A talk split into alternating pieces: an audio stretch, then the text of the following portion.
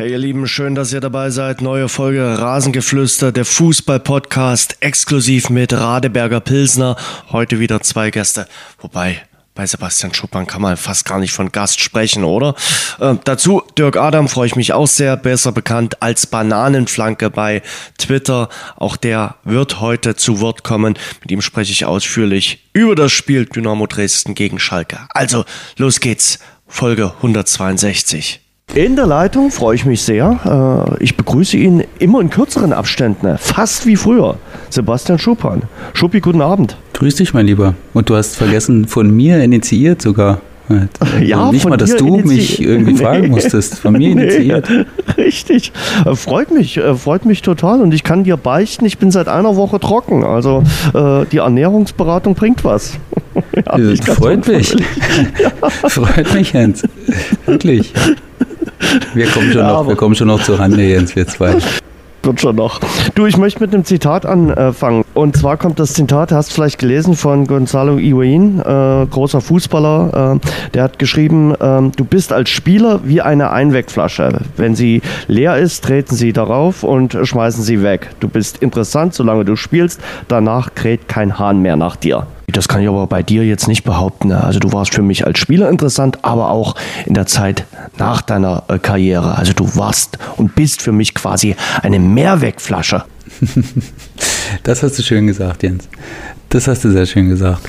Nee, also kann ich jetzt nicht 100% bestätigen, muss ich sagen. Also das kommt sicherlich auch auf die Person, glaube ich, äh, am Ende darauf an, was du während deiner Karriere äh, gemacht hast, welche Verbindungen du geknüpft hast. Äh, ne? Und wenn du natürlich von heute nach morgen lebst und äh, dir dann erst Gedanken machst, wenn es soweit ist, ich meine, in Gonzalo Higuain könnte es natürlich machen, der seine Nachkommen und die Nachkommen der Nachkommen werden keine äh, finanziellen Probleme haben, aber der äh, normale Profifußballer in Anführungszeichen, der muss sich halt schon Gedanken machen, was er im Nachhinein machen will und deswegen ja, ist man gut beraten, äh, den ein oder anderen Kontakt äh, zu pflegen. Also ähm, Zitat kannst du ja, nicht äh, ne, bestätigen? Kann ich schon, ne, kann ich nicht bestätigen. Also wie gesagt, klar, das in dem Sinne fehlt dir halt das Anfeuern von den Tribünen oder so, ne? Also dass sich da keiner mehr kümmert, aber gut. Ähm, hat dir das eine Weile gefehlt? Das hat mir eigentlich nicht gefehlt, weil ich hatte es ja nicht. Danach, ich habe es ja danach auch kaum erlebt. Äh, ne? Also so als sportlicher Leiter nachher war das ja meistens vor leeren Rängen mhm. und dementsprechend hatte ich fast wenig Gedanken, nur dass in Mannheim war es mal gut, haben wir gespielt, da waren mhm. Zuschauer, das war auch gut. Das finde ich dann schon cool.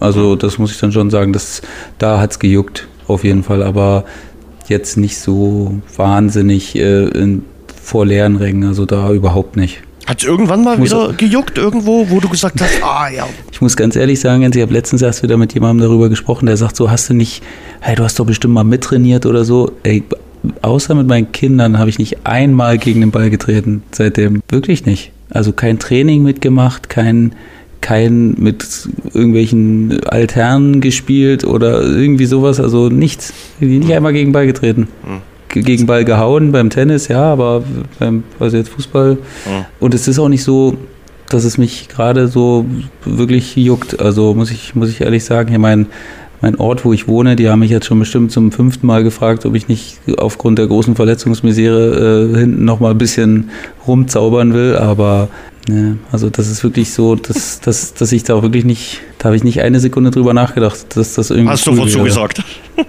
Nicht jetzt, weil, nicht jetzt, weil der, weil der Verein oder so, oder weil das jetzt nicht gut genug für mich wäre oder so. So bin ich nicht, so denke ich nicht. Wenn ich da jetzt Bock drauf gehabt hätte, dann hätte ich es gemacht einfach. Aber es hat wirklich, nee, das ist abgeschlossen und das ist auch gut so und das ist auch dann, glaube ich, immer so ein Zeichen, dass es wirklich der richtige Moment war, wenn du das nicht hast. Setzt dein Jüngster eigentlich die, die, die Schupan-Tradition fort? Lässt sich da schon was ich, erkennen? Ich, ich weiß es nicht. Ich, es ist, schwer, ist auf jeden Fall Linksbeiner. Das okay. ist schon mal gut für ja. ihn. Ne, da gehört man zu einer Minderheit. Das Nico Schlotterbeck, wie ich gelernt habe. Genau. Das ist schon mal gut, aber äh, also Tennis versuche ich ihm auch nahe zu bringen und okay. Äh, jeder Vater sagt, dass sein, dass sein Kind talentiert ist irgendwie, mhm. ne? Aber du, also mit, dafür, dass der mit drei Jahren äh, trifft er den Ball echt schon ganz ordentlich, muss ich sagen. Also ich würde, hätte auch nichts gegen Tennis. Tennis äh, finde ich auch extrem spannend und äh, gut. Also ich mich dann äh, definitiv, also äh, New York nehme ich gerne mit, äh, Roland Garros nehme ich auch gerne mit, Wimbledon kann ich ja, mich gerne einladen. Ich selbst also, gerne mit, klar. Ja, nee, also nee, ich will ja dann in der, in der Box der Familie Schuppan. Ja, natürlich. Also, da werden wir immer in der Box eingeblendet, Jens. das wäre wunderbar. Und da, kluge, wie gesagt, da bleibe ich alkoholfrei, wirklich. Also bis er dann den Titel geholt hat, also da schlage ich dann über die Stränge. Also das kannst du wissen. Du, ich will mit dir äh, ein kleines Quiz am Anfang äh, machen. Du, oh weiß gar nicht, ob du es gelesen hast. Marco Marin, Nationalspieler gewesen. Ja. Wird seine Karriere im äh, Sommer beenden. Marco Marin, manche hatten ihn damals zu Beginn seiner Karriere, der hat 16 Länderspiele bestritten, als German Messi beschrieben. Also ja. am Anfang. War wirklich ein großes ja. Talent gewesen. Ähm, leider war es wirklich nur ein, ein großes Talent. Und äh, ich habe zuletzt äh, immer, wenn ich mich mit meinem Neffen geschrieben habe, haben wir uns eigentlich immer äh, ja, ausgetauscht, wenn er mal wieder den Verein gewechselt hatte. Der hat äh, zwölf Profistationen bestritten und war in zehn Ländern. Mal sehen, wie viele Länder oder wie viele Vereine du von Marco Marin zusammenbekommst. Also die Deutschen sind einfach. Ja, da wird es wahrscheinlich auch schon gar nicht so leicht, aber ich würde mal anfangen. Also Gladbach bin ich Richtig. mir relativ sicher. Richtig. Dann bin ich mir auch bei Chelsea sicher. Richtig. Dann bin ich mir auch bei Roter Stern Belgrad sicher. Auch richtig. Äh, du kriegst noch einen deutschen Verein zusammen. Wo war er denn, Mensch? Ey, da stehe ich jetzt echt ein bisschen auf dem Schlauch. Mhm. Wo ist er denn noch umgedüst? Marco Marin. Von oh. dem ist er dann nämlich zu Chelsea gewechselt. Hertha? Nee, Werder Bremen. Scheiße, Werder Bremen, okay, stimmt, hast du recht. Richtig. Irgendwie war ich jetzt bei Hertha, ich weiß nicht, aber nee, also, also wirklich mehr als die fallen mir jetzt auch echt nicht ein. Echt? Bestimmt ähm, noch irgendwelche Exoten. Gut, ja, so, auf jeden Fall, aber äh, das hört sich wirklich wie das Hu ist Hu an. Also Chelsea ist richtig, dann ging es zu Sevilla. Dann Ach, Spanien, zu, ja. Richtig. Ja, ja, ja. Dann wieder zurück zu Chelsea. Von Chelsea zum AC Florenz. Auch nicht die schlechteste Adresse. Dann nach Belgien, RSC Anderlecht. Wieder zurück zu Chelsea, weil äh, von Chelsea war er dauerhaft ausgeliehen. Nach Trabzonspor, mhm. Türkei. Wieder zurück zu Chelsea, ausgeliehen zu Olympiakos Piraeus, griechischer Rekordmeister. Und dann Roter Stern Belgrad.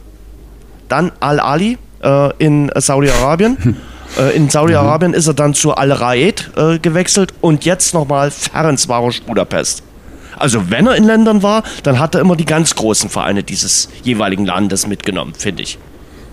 Ja, schon. Also das hätte ich jetzt wirklich nicht zusammengekriegt. Jetzt mhm. hat so ein bisschen geklickt immer, wenn du was gesagt hast. Eine Sevilla. Die Florenz okay, hätte ich gar nicht mitbekommen. Also Florenz nee, ist, komplett an mir, ist, ist komplett ja. an mir vorbeigegangen, muss ich sagen. Und RSC Anderlecht auch so ein bisschen. Roter Stern Belgrad ja, hatte ich ihn dann äh, auf, auf dem Schirm durch die internationalen Spiele.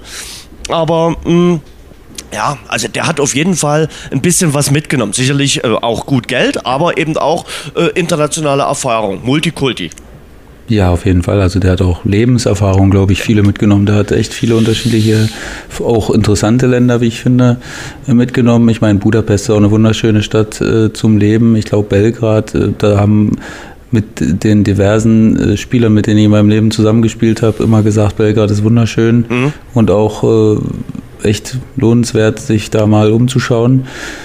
Und was war noch? Äh, Piräus auch, oder? War das. Piräus? Mhm. Ja, ja. Ja, Griechenland auch mal eine Reise wert. Also, nee, muss man sagen, London natürlich auch noch dazu. Ja. Der hat schon schöne Städte mitgenommen. Also der wird einiges gesehen haben und seine Familie dementsprechend wahrscheinlich dann auch. Ja, im Sommer ist dann, wie gesagt, Schluss und er beendet äh, seine Karriere nach zahlreichen äh, Stationen. Äh, da sind wir bei der deutschen äh, Nationalmannschaft. Wie hast du denn den äh, Auftritt da am Samstagabend gesehen, das 2 zu 0 gegen Israel? Ganz ehrlich? Hm? Gar, Gar, nicht. nicht. Hm. Gar nicht. Also, äh, nee, wirklich, das hat mich wirklich auch nicht gejuckt, das Spiel zu gucken. Ich weiß gar nicht. Ah, ja, ehrlich, wir hatten Besuch mhm. äh, von einer Freundin von meiner Frau und äh, die hatte einen Hund bei und der Hund war so unruhig, ich bin mit dem Hund spazieren gegangen. Echt, eine Stunde abends. Echt? Okay. Der war ein bisschen nervös, der Kollege, ja. Echt? Was und da habe ich gesagt, komm, das war ein Labrador, der ist noch relativ oh, jung, aber oh, herrlicher Hund. Und mhm. äh, ja, dann sind wir ein bisschen hier durch die, durch die Nacht gezogen, mhm. wir zwei. Das habe ich gemacht statt Also ihr habt Fußball euch verstanden. Es- Ihr wart Ja, sofort, wir haben, ja, absolut. ihr wart sofort Kumpels. Absolut, ich hatte auch mal einen Hund. früher. Okay. Echt? Ne? Ja, ja, also Familienhund. Okay. Ja. Was, was für eine Auch, Rasse? auch, ein Labrador, auch ein Labrador. Von schön. daher Okay. kannte ich mich aus, was die angeht, die Jungs.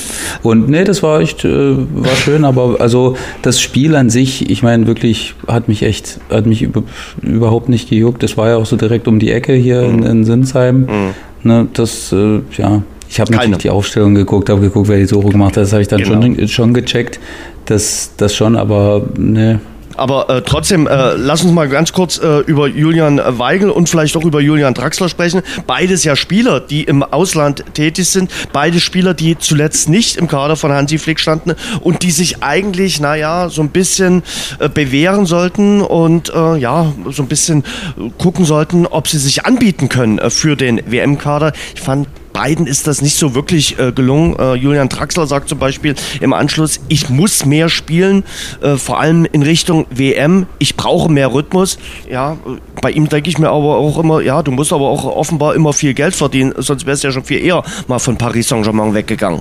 Ja, das ist, also das, das ist eine Frage, die ich mir echt bei Julian Draxler äh, häufig stelle, weil ich eigentlich das sehr schade finde, weil ich ihn wirklich als exzellenten Spieler sehe, ein gutes Eins gegen Eins, äh, immer auch mal für einen besonderen Moment äh, da, aber eben vielleicht nicht dieses, dieses absolute oder diesen Ansprüchen von PSG absolut gerecht äh, wird. Und ich habe es jetzt nicht verstanden. Ich glaube, dass der bestimmt Anfragen von auch internationalen, sehr erfolgreichen Clubs äh, hatte im Laufe der Zeit.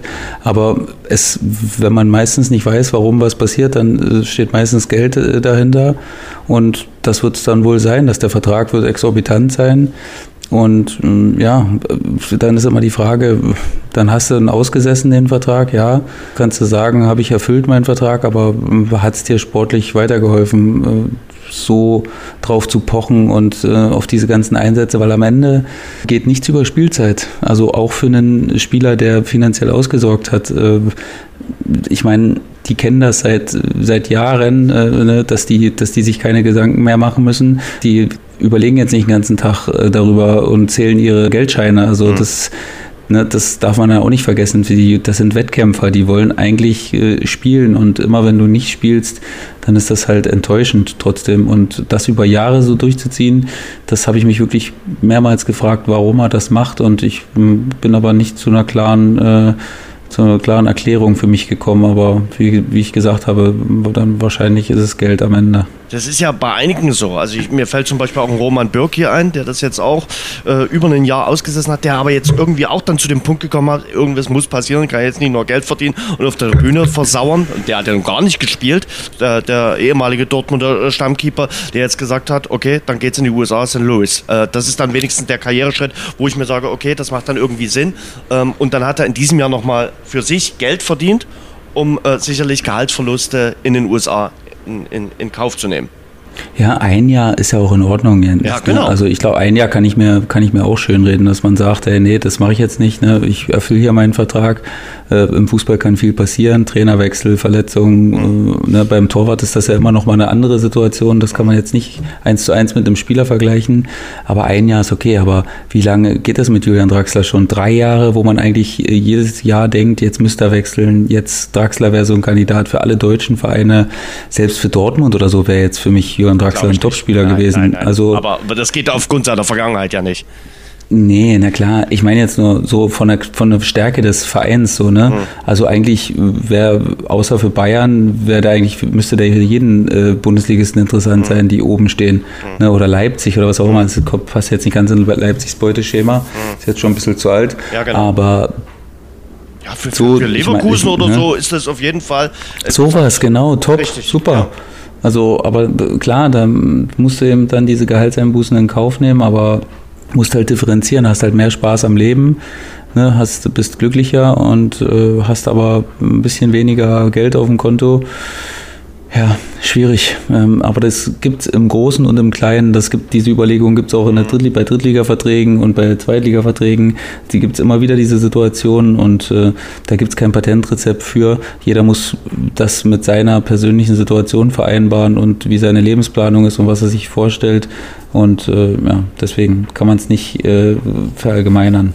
Und bei Timo Werner, äh, der ja auch so ein Fall ist, der jetzt auch kaum noch spielt bei Chelsea, ähm, reift die Entscheidung schon früher? Muss der auch wechseln, wenn er im Spätherbst definitiv bei der WM dabei sein wird? Oder sagst du, naja, äh, der hat einen Stein im Brett bei Hansi Flick, der wird so oder so dabei sein? Ja, wir sind ja jetzt nicht unglaublich beseelt mit, nee. äh, mit vielen Top-Stürmern. Ne? Das ist sicherlich ein Vorteil, den er hat. Ähm, aber klar, also ich glaube, Timo Werner, der hat jetzt auch, auch keine Lust, äh, nur 20 Spiele pro Saison zu machen. Und äh, das wird ihm selbst dann und seinem Anspruch, glaube ich, auch nicht gerecht. Also ich glaube schon, dass sich Timo Werner umschaut, aber am Ende muss es natürlich auch für alle Parteien passen. Ne? Ich glaube nicht, dass Chelsea jetzt sagt, ja, hier, äh, du kannst gehen, äh, wir geben dir noch Geld mit im besten Fall. Also das geht ja alles nicht. Ne? Das, das ist dann sehr kompliziert immer, wenn das äh, so der Fall ist, äh, dass der Verein sagt, du musst gehen, aber es muss eine Ablöse generiert werden und am besten auch noch natürlich äh, so viel wie möglich. Chelsea ist jetzt natürlich ein echt ein, spezieller Fall durch die ganzen Restriktionen um Abramovic. Mhm. Das ist natürlich äußerst kompliziert und macht die Sache nicht einfacher und das ist also auf jeden Fall immer sind sehr, sehr schwierige Deals, solche Sachen. Ja, aber vielleicht macht es das für ihn dann wieder einfacher, also dort äh, irgendwie leichter rauszukommen. Also, äh, Vielleicht. So. Aber du weißt ja, wie es ist. Ne? Chelsea, also, also normalerweise gefühlt brauchen sie jetzt jeden Cent. ne, ähm, und müssen, müssen eigentlich auch verkaufen. Aber das sagt die andere Seite auch und sagen, na ja, aber so viel können wir nicht zahlen. Also. Gut, ich meine, die Engländer sind, das darf man nicht mit den Deutschen vergleichen. Ne? Also so schlecht geht es denen jetzt nicht, äh, wie es uns äh, im Vergleich geht. Ne? Die haben eigentlich auch am Anfang mal ohne Zuschauer gespielt, aber sind relativ schnell wieder zu voller Auslastung zurückgekehrt und ziehen das halt auch durch und haben natürlich die monströsen äh, Fernsehdeals. Ne? Die sind ja jetzt erstmal unberührt geblieben und ja, also wenn man jetzt liest, was bei Zahlen auch bei Man City, ich meine, da steht natürlich nochmal ein Sponsor mit, mit, mit unglaublichen äh, Reserven im Hintergrund, aber was da für Zahlen über den Tisch gehen, das ist ja Wahnsinn, wirklich. Also das hat überhaupt keine, das hat überhaupt keine Relation mehr. Da, weiß gar nicht, wer den Spruch gebracht hat. Äh, na, hier können sich Leute keine Tankfüllung mehr leisten und die reden über, über 335 Millionen Paket äh, für einen Spieler. Mhm. Das ist dann schon Wahnsinn. Das ist wirklich Wahnsinn. Aber da zucken die auch nicht. Also ich glaube nicht, nee. dass da. Und, und, und bei den Fans ist das ja dann trotzdem auch, das ist ja auch eine andere Wahrnehmung in, in, in England. Also die sind dann trotzdem unheimlich stolz, dass der Haaland für Manchester City spielt und dass er dann das äh, hellblaue Trikot äh, überstreift, was sein Vater schon anhatte. Und von daher, ich glaube nicht, dass die dann sagen, Mensch, was die hier alles hinblättern und unser Eins muss gucken, dass er den Tank voll bekommt. Ich glaube, das ist eine andere Wahrnehmung teilweise. Ja, total. Und die Engländer sind auch ein bisschen schmerzbefreit befreiter. Also ne, auch so, was jetzt Einstieg von Investoren angeht, weil das ja. einfach ein, das ist ja bei denen gang und gäbe, ne, dass äh, irgend, irgendjemand hinter einem Verein steht, irgendein riesiger Geldgeber oder Besitzer. Ne, also da gab es ja jetzt auch bei Newcastle, da gab es ja auch Szenen, die sind alle auf die Straße gegangen und äh, das war der tollste Tag überhaupt für die, ja. dass, dass Newcastle quasi wieder auf die Landkarte gesetzt wird äh, in der englischen Premier League. Und ähm, hier in Deutschland äh, wären die Fans auf die Barrikaden gegangen. Ne? Da hätte es wahrscheinlich Proteste vor dem Stadion gegeben. Wie kannst du sowas machen? Äh, und nee, in Newcastle, da freuen sie sich. Und äh, da wird es sicherlich auch Leute geben, die das kritisch sehen. Aber im Großen und Ganzen war das jetzt erstmal relativ positiv. Und dementsprechend ist das wirklich eine komplett andere Kultur auch und alles bisschen anders auf der Insel. Grandiose Überleitung, äh, Herr Schuppan, muss ich mal sagen. Ein guter äh, Steilpass jetzt gewesen. Da wir, kommen wir nämlich zu dem Thema, über das wir heute ein bisschen ausführlicher äh, diskutieren wollen. Ähm, ich glaube, das macht dir auch ein bisschen äh, zu äh, schaffen und äh, ja, hat doch dich so ein bisschen bewegt, was da in den letzten Tagen passiert ist in der dritten Liga. Ähm, am Donnerstag ist es dann ganz offiziell geworden. Türkgücü München meldet sich vom Spielbetrieb ab. Das hat nicht nur für Türkgücü München die Folge, dass sie äh, nicht mehr äh, am Spielbetrieb in dieser Saison teilnehmen, dass diese Spiele, die jetzt noch stattgefunden hätten gegen die Münchner, äh, abgesagt sind, sondern es hat auf die Tabelle enorme Auswirkungen und es wirft ein schlechtes Bild natürlich auf Türkgücü München, aber eben auch auf den DFB und die Lizenzierung. Ja, also ich meine, dass es passiert ist, hat mich jetzt am Ende nicht, nicht überrascht. Ich habe natürlich auch gute Kontakte und habe viel reingehört und da war der Tenor jetzt eigentlich die ganze Zeit dass es zu Ende geht. Also, dass es keine große Hoffnung gibt. Da gab es ja zwischendurch mal irgendwie äh, eine Meldung, dass Saarbrückens Sponsor überlegt, da irgendwie Geld reinzulegen, damit sie die sechs Punkte nicht äh, abgezogen bekommen. Also, das ist irgendwie auch wieder eine Wettbewerbsverzerrung für sich, irgendwie eine andere, dann wieder auf einer anderen Ebene. Ähm, da weiß ich nicht, ob das dann jetzt äh, die beste Lösung gewesen wäre. Aber, also, es wirft ein ganz, ganz schlechtes Licht auf die, auf die dritte Liga. Und ich weiß nicht, ob man jetzt, äh, da hat, hat ja ähm, Hartmann heißt er, glaube ich, ne, ja. der äh, Geschäftsführer Spielbetrieb äh, vom DFB. Er hat ja auch gesagt, es gibt jetzt nicht die perfekte Lösung für den Fall. Ne? Also man hat natürlich hin und her überlegt und ich glaube auch nicht, dass, dass man da jetzt großartig schimpfen sollte, weil ich habe auch keine bessere Lösung. Also ich weiß nicht. Ich habe jetzt für diesen Moment, wenn Türkgücü wirklich aufhört zu spielen, habe ich keine bessere Lösung, äh, die ich jetzt, wo ich sagen kann, äh, nee, hätte man das doch so oder so gemacht. Das Grund allen Übels ist halt das Konstrukt Dritte Liga. Das ist das, der Grund allen Übels, dass du äh, als Verein knapp 900 oder 900, ein bisschen über 900.000 Fernsehgeld bekommst und der schlechteste Verein in der zweiten Liga bekommt 7,5 Millionen. Das sagt eigentlich schon alles aus, wo das Problem der dritten Liga liegt. du bist da einfach nicht überlebensfähig. Du brauchst immer Leute, die Geld nachschießen. Du musst extrem einen Spagat machen zwischen Risiko und äh, Wirtschaftlichkeit. Und das treibt eben so viele Vereine in den Ruin. Am Ende können nur drei aufsteigen und äh, eigentlich nur zwei, weil der dritte gewinnt oft die Relegation nicht. Und das Grund allen Übels ist das System dritte Liga. Das, man, hat, man hat verpasst, das ein bisschen anzugleichen. Äh, ist mir schon auch klar, dass man schauen muss, wie läuft's, ne?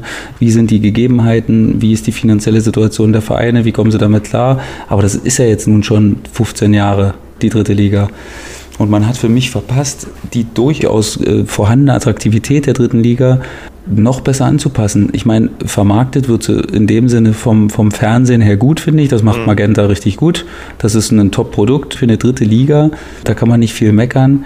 Aber dieser Reiz dieser Fernsehgelder der zweiten Liga ist viel zu groß. So viele Vereine übernehmen sich im, in der Hoffnung, dass sie dieses Jahr diejenigen sind, die äh, diese zwei Vereine oder drei im besten Fall, die an die Fleischtöpfe zweite Liga kommen und der Rest hat sich einfach maßlos überhoben.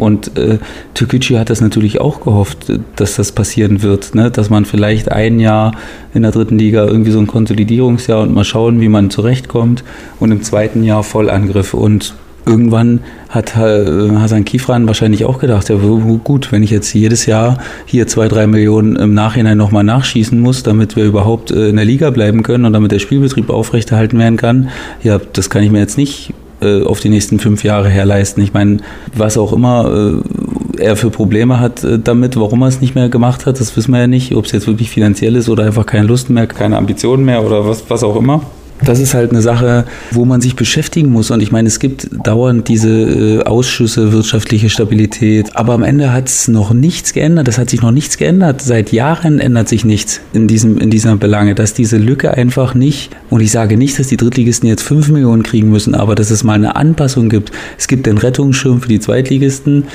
die steigen ab, da kriegst du, da kriegst du eine Kompensation, äh, das ist, das ist in Ordnung, glaube ich. Damit, damit kann man umgehen als Zweitligist, der runtergeht. Das tut natürlich brutal weh, aber das ist halt bei einem Abstieg so.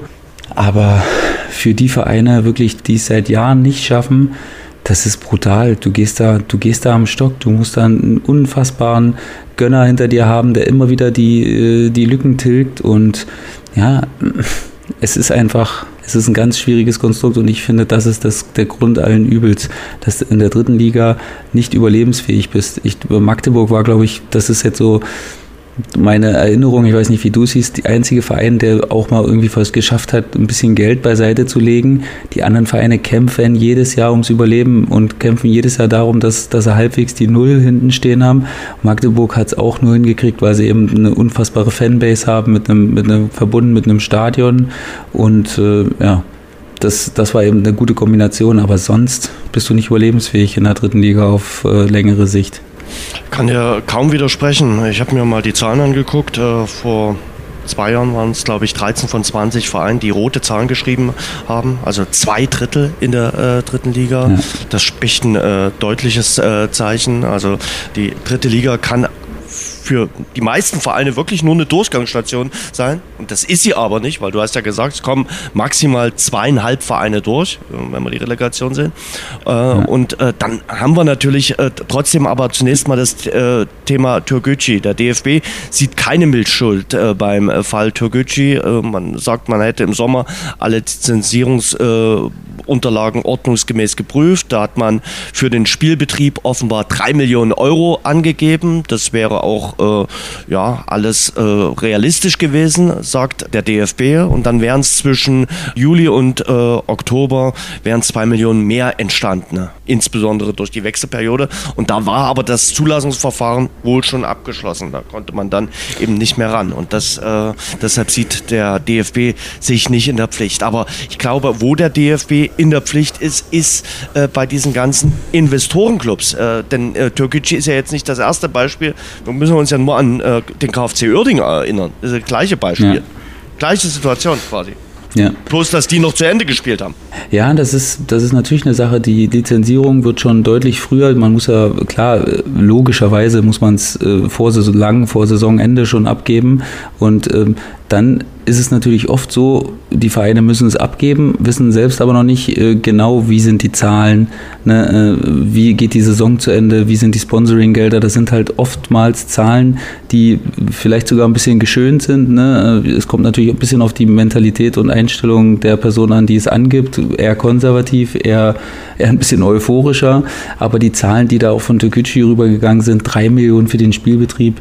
Also wenn man hört, was für Gehälter bei Türkgücü bezahlt werden, dann äh, kann mich das eigentlich, äh, also da, gibt es verschiedene Parameter. Sind da Prämien mit eingerechnet für die Spieler in, dem, in diesem Budget Spielbetrieb? Also drei Millionen, das hört für mich viel zu wenig an. Das ist eigentlich nichts. Das ist kein Budget, mit dem äh, Türkgücü, denke ich, äh, mit den Gehaltszahlungen, die sie, die sie haben an die Spieler, da kommst du hinten und vorne nicht hin. Fünf Millionen, da sind wir schon auf einem Weg, wo ich denke, okay, das ist dann schon eher realistischer bei den Zahlen, die man da äh, rüberfliegen hört. Und ähm, ich weiß nicht, ob man hätte da vielleicht stutzig werden sollen beim DFB, äh, ob diese drei Millionen überhaupt wirklich, ob das wirklich ein realistisches äh, Bild ist, was, was, was der Verein dann abgegeben hat ob man da vielleicht hätte ein bisschen kritischer sein müssen und äh, ein paar mehr Nachfragen hätte stellen sollen. Ich war bei uns nicht für die äh, Lizenzierung zuständig, ähm, deswegen kann ich da nicht, kann ich da auch nicht zu sehr ins Detail gehen, weil ich es selbst nicht weiß.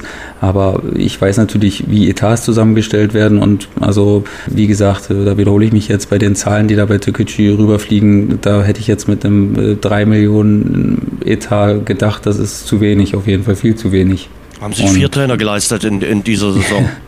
Also ja, auch nicht, nicht, nur die Trainer, auch einen großen Kader, viele, ja. viele, ja. viele Individualisten, ne, die, die natürlich äh, auch auf der Suche nach, nach guten Verträgen sind, wie, wie jeder Spieler in der dritten Liga. Das ist jetzt keine Liga, wo du, wo du unfassbar reich wirst als Spieler. Und äh, Tükücü hat da schon dem Vernehmen nach ähm, ordentliche Verträge äh, rausgehauen. Aber wie gesagt, das Grund allen Übels, da bin ich mir auch sehr, sehr sicher, ist eben, ist eben die Struktur der dritte Liga. Da gibt es nur einen Fall, der mich wirklich unfassbar aufregt. Das ist immer noch Kaiserslautern. Das habe ich auch äh, an der einen oder anderen Stelle immer mal fallen lassen bei Managertagungen. Dass äh, das auch viel zu leicht ging für mich. Kaiserslautern hat die Corona-Pandemie dafür genutzt, Jahre der Misswirtschaft wegzu, wegzuretuschieren quasi mit, mit diesem Plus, dass es keinen Punktabzug gab in diesem, in diesem Jahr. Und, Ein Insolvenzverfahren haben, ohne Punktabzug. Genau, Einmalig. die haben ein Insolvenzverfahren ohne Punktabzug gemacht, sind mittlerweile äh, so gut wie schuldenfrei, so wie mhm. man das hört. Ne, äh, Im Gegenteil, denen geht es besser als natürlich logischerweise in den letzten Jahren und Jahrzehnten und äh, sind jetzt auf dem besten Weg in die zweite Liga. Und das ist einfach für mich nicht fair gewesen. Also das, äh, ne, da hat man natürlich verschiedene Sachen gehört, immer noch mit dem Charterflieger trotz Insolvenz zu den Auswärtsspielen geflogen. Ach, was ich da nicht alles gehört habe, also wirklich ganz, ganz schlimm. Und ich bin da auch immer noch so, dass ich sage, das ist für mich, das ist für mich Betrug gewesen. Das, das, das, wie, das durch, wie das durchgegangen ist, das, das ja, ich, ich sauer darüber. Ich erinnere mich an äh, den Sportskameraden Lukas Röser, der damals von Dynamo Dresden zum ersten FC Kaiserslautern gewechselt ist, äh, für Geld, äh, glaube für eine fünfstellige Ablöse. Äh, und auf die hat Dynamo dann verzichtet. Ja, Dynamo hat nicht verzichtet, Dynamo musste verzichten. Sie mussten verzichten. Also, also das konnten sie sich nicht aussuchen. Richtig. Genau, wir waren nee, also, als Würzburger ja, ja, genau. Kickers auch genau. Äh, in Mitleidenschaft gezogen. Ne, da wurden, da wurden, äh, da wurden große Summen nicht bezahlt von Kaiserslautern. Einfach und es war einfach okay. Es war okay. Es hat keinen gejuckt. Großartig, ja, schade, äh, unglücklich. Ja, alles klar. Danke. Also das war damals ein direkter Konkurrent in dem, in dem Jahr äh, um, den, um den Aufstieg. Und ja, hat aber keinen gejuckt. Also äh, ne, hast das hast eine, für einen Drittligist eine sechsstellige Summe nicht gekriegt und äh, musstest dann da sehen, dass der Verein trotzdem weder Punktabzug noch irgendwas anderes gekriegt hat. Hast gehört, dass äh, trotz Insolvenz in Charterflugzeugen zum Spiel geflogen wurde. Also da, da hört dann bei mir auch wirklich, da hat alles aufgehört. Also da, das ist einfach ungerecht gewesen und ähm, es war ein Schlupfloch, was er dann wahrscheinlich aus Kaiserslauterer Sicht musst du dann sagen, clever gemacht. Ne? Äh, hast dann bist dein Schuldenberg auf einmal losgeworden, ohne dass es dich äh, wirklich was gekostet hat. Mhm. Und, vor zwei Jahren, ja. muss man noch mal erläutern, da hatte der DFB äh, die Möglichkeit aufgemacht. Äh, da haben sie nämlich gesagt, okay, weil wir äh, vermuten, dass durch Corona viele Vereine in finanzielle Schwierigkeiten kommen könnten, würde es bei einem möglichen Insolvenzverfahren in Eigenverantwortung keinen Punktabzug geben. Und dieses Schlupfloch hat der erste FC Kaiserslautern dann genutzt.